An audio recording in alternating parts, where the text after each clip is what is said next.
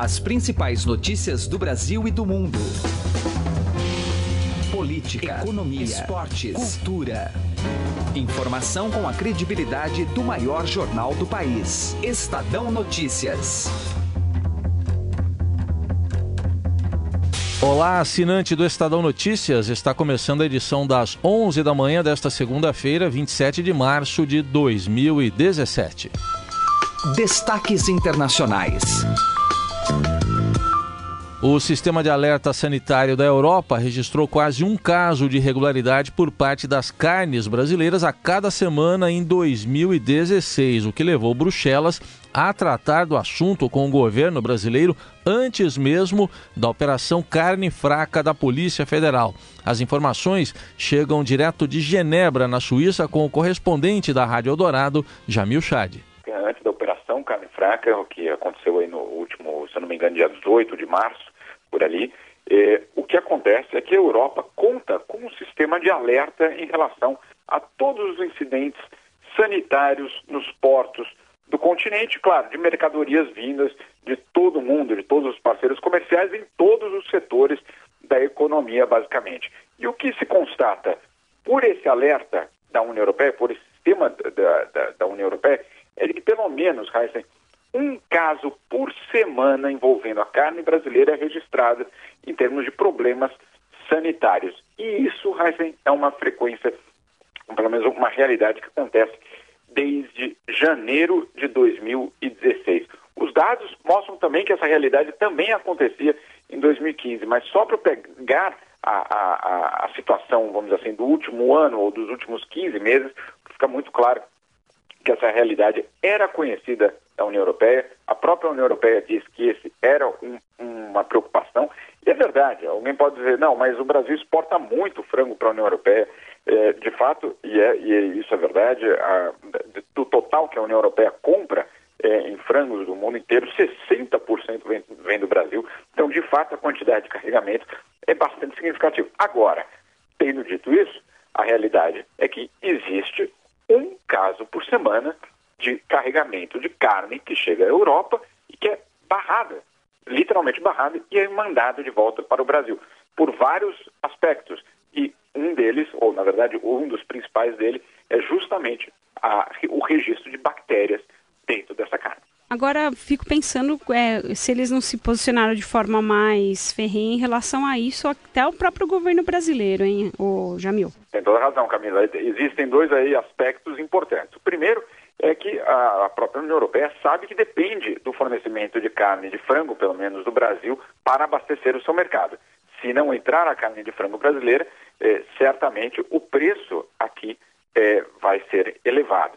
Então, existe sim uma, uma certa dependência em relação à produção brasileira, o que também explica uma, um comportamento da Europa de não dizer simplesmente não aceitamos, mas sim dizer vamos cooperar, vamos encontrar soluções, vamos buscar uma forma de lidar com essa realidade. E outro aspecto que os europeus já vêm dizendo com uma certa frequência, principalmente depois da Operação Carne Fraca, é de que esse diálogo sobre os problemas sanitários da carne brasileira já estavam sendo falados entre os dois governos, entre o governo europeu e o governo brasileiro. Portanto, não era novidade para eles, claro, não, nesse, não nessa questão é, é, da operação, mas que a questão da, é, da, da segurança alimentar, desculpa, da segurança alimentar fato uma realidade que os dois governos precisam conversar, tanto assim que a partir de hoje, aí no Brasil, o comissário é, de saúde da União Europeia começa uma visita e quer justamente falar desse assunto. Política.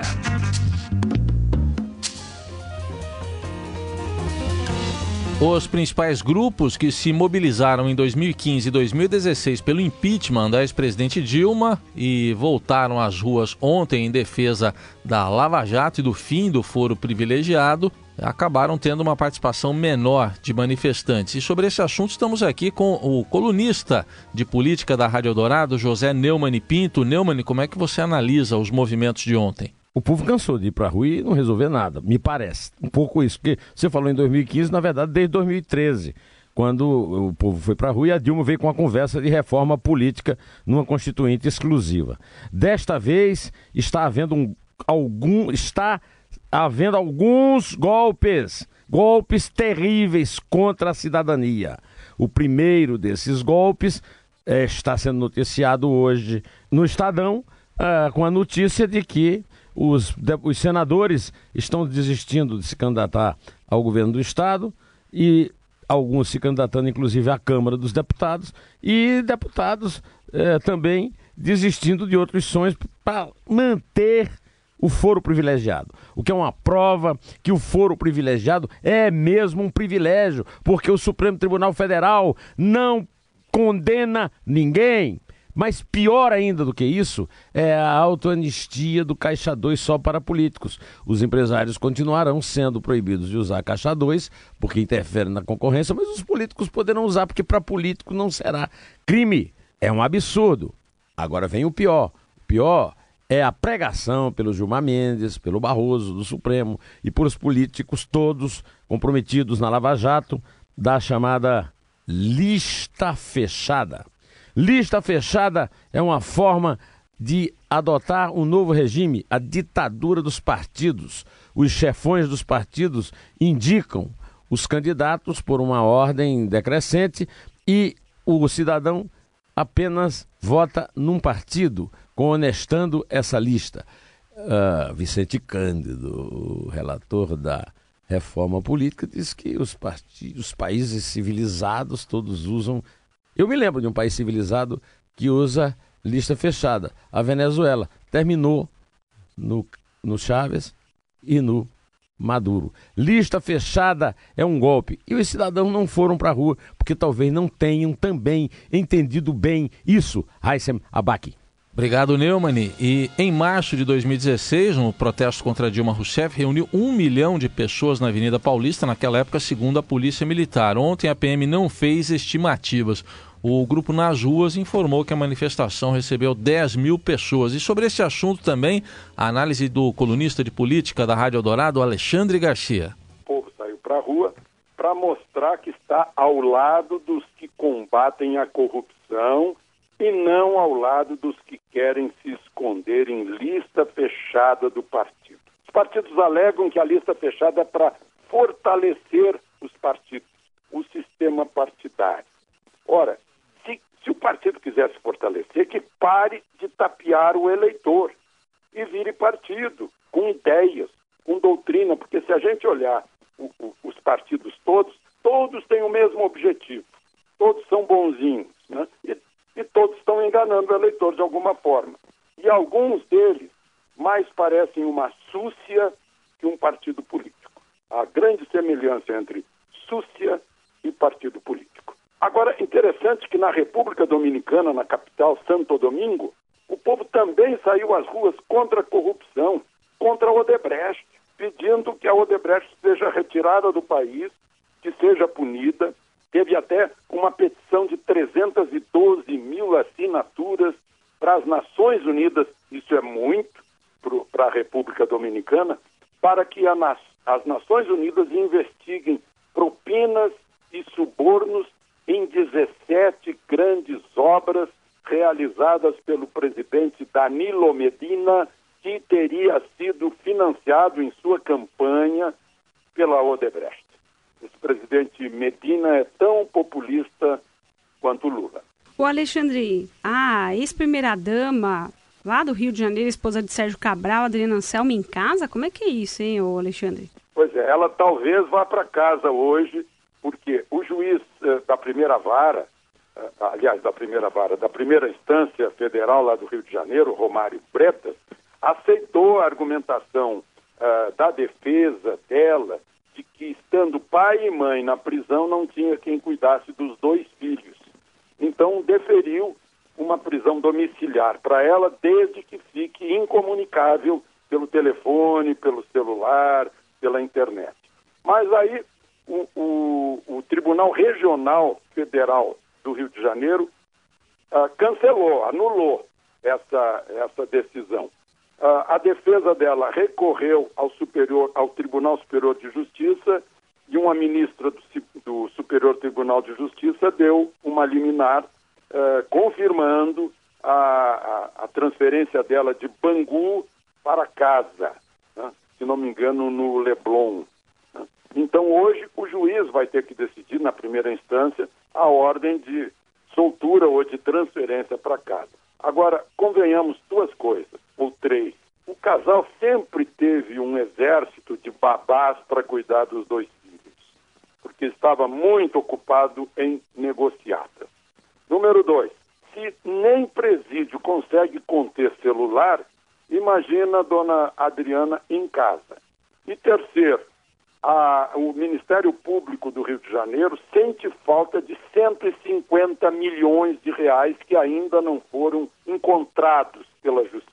E ela era a operadora disso tudo via escritório de advocacia. Eu fico eu, nem querendo imaginar o que pode acontecer ela indo para casa. E ainda na política, a proposta que altera a lei de abuso de autoridade foi incluída na pauta da Comissão de Constituição e Justiça do Senado, como anunciado pelo presidente do colegiado Edson Lobão do PMDB do Maranhão e entra em discussão na quarta-feira. A votação deve acontecer no início de abril.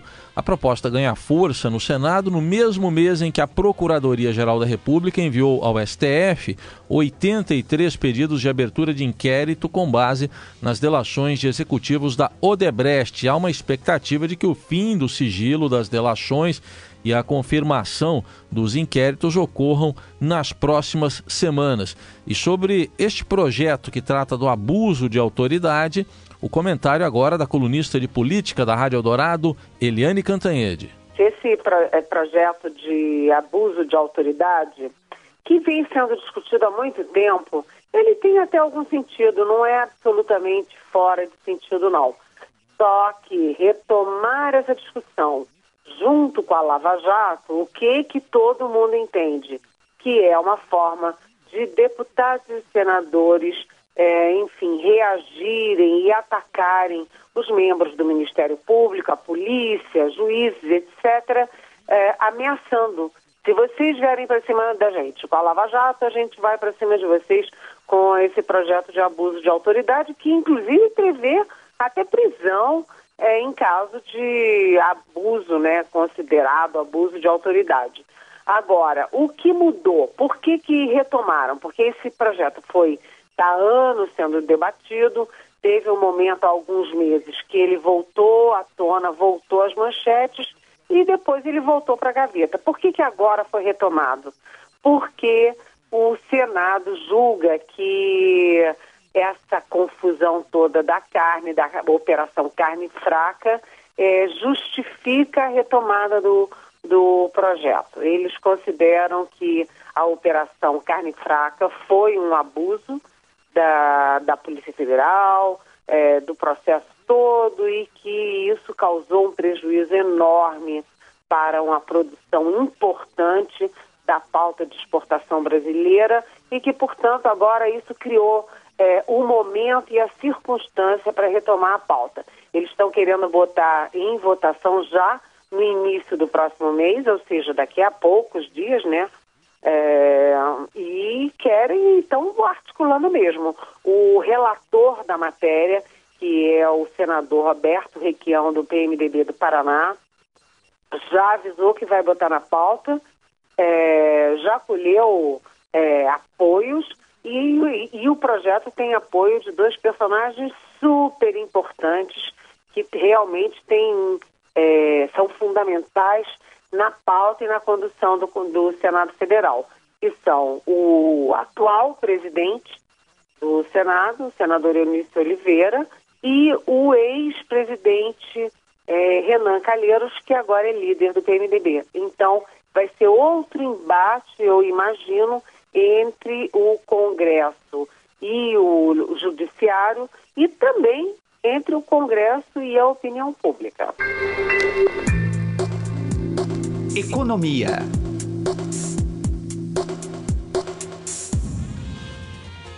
Hora de análise econômica com o colunista de economia da Rádio Dourado, Gustavo Loyola. O primeiro assunto que ele abordou hoje, numa conversa comigo e com a Camila Tulinski no Jornal Eldorado, foi o Boletim Focus desta segunda-feira.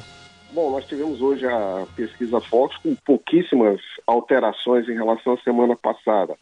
É, uma, talvez a, a mais importante seja justamente a queda da inflação esperada, mais uma vez, né, mais uma queda da inflação esperada para 2017, que agora passou de 4,15 para 4,12.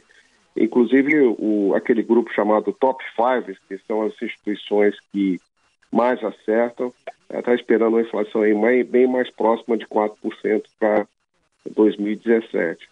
Portanto, eh, vamos dizer, a situação do, no, no lado da inflação continua bastante tranquila.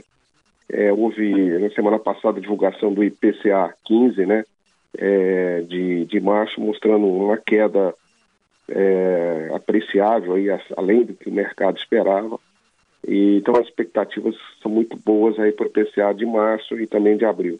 Então, a, a situação bastante confortável deste lado o que deve redobrar as apostas aí de que o Banco Central vai derrubar os juros na próxima reunião do Copom em 1%, né? Então, vamos dizer, vamos ter aí uma aceleração desse processo de queda. Ô Loyola, a gente está numa expectativa também para essa semana de um possível anúncio de aumento de impostos, né? E, e, até que ponto isso pode influenciar o índice de confiança do consumidor, hein? É, bom dia. É, de fato, isso pode atrapalhar um pouco, né? É, mas pelo que se noticia, os aumentos de impostos devem recair é, basicamente é, sobre é, deve é, basicamente ser feito através de é, retirada de desonerações, né, e aumento provavelmente do IOF, ou seja, alguns itens aí que talvez não impactem diretamente o consumidor. No entanto, se houver um aumento da CID, que é a contribuição que incide com, sobre combustíveis, isso pode ter, de fato, um efeito negativo. É, mas, de uma maneira geral, como aponta hoje o índice do, de confiança do consumidor, aí, divulgado há pouco pelo, pela Fundação Getúlio Vargas, é, o consumidor está mais confiante, principalmente é, na sua situação financeira. Eu acho que o anúncio da divulgação, o anúncio da liberação é, da, das contas inativas aí do FGTS deve ter ajudado é, esse aumento da confiança.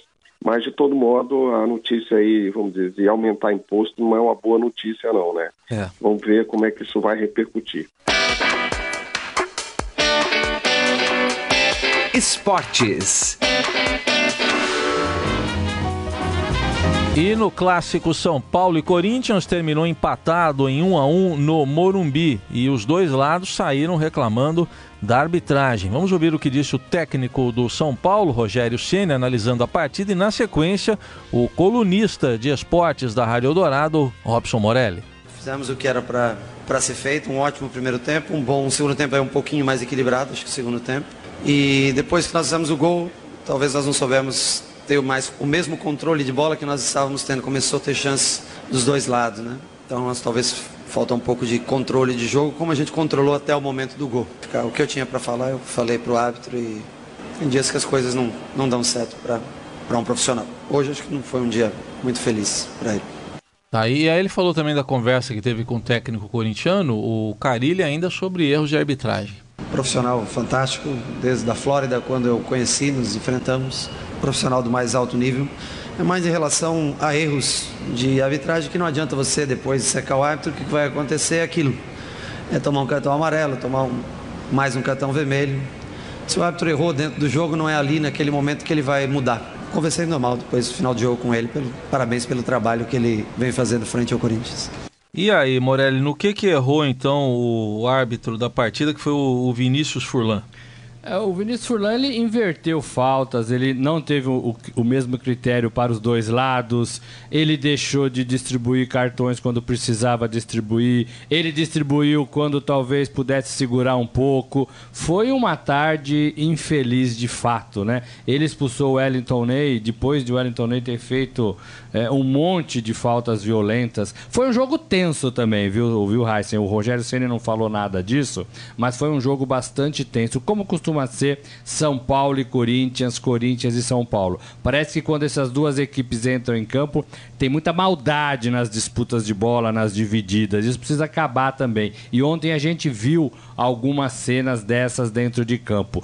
Em relação ao futebol, o São Paulo começou assim a todo vapor, deu a impressão de que ia ganhar fácil, mas não conseguiu, não conseguiu, como o Rogério falou, é, é, ter jogadas mais ofensivas, segurou a bola, é verdade, mas chutou pouco, driblou pouco, tinha uma boa jogada, que era o, o Luiz Araújo pela, pela ponta, né, que fazia bons cruzamentos, então assim, faltou também um pouco de pegada, até que o Corinthians é, é depois é, acordou também, estava muito acuado, tinha uma proposta de jogo. É, parecia bastante clara de atuar no contra-ataque e depois começou a jogar um pouquinho melhor. Então, assim, os dois lados deixaram a desejar com, em, relação ao futebol, né? Agora, provocação teve bastante, né? O, o Michael, é, é essa coisa do, do, do zagueirão, né?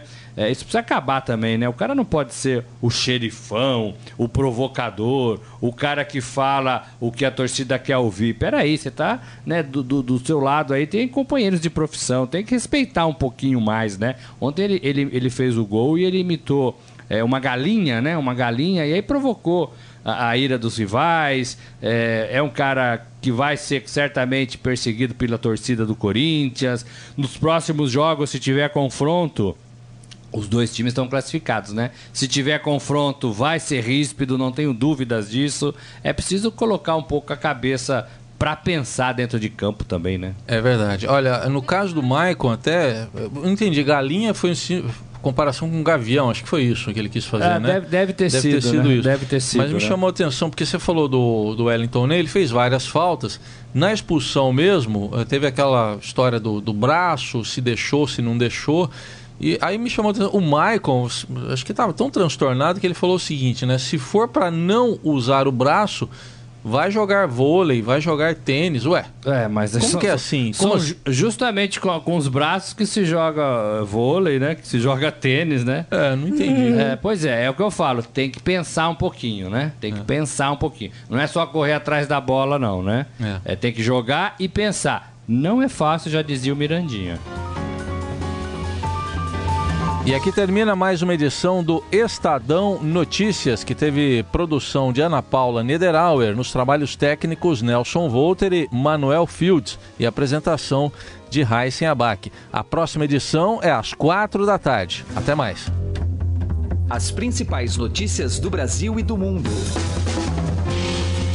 Política, economia, esportes, cultura. Informação com a credibilidade do maior jornal do país. Estadão Notícias.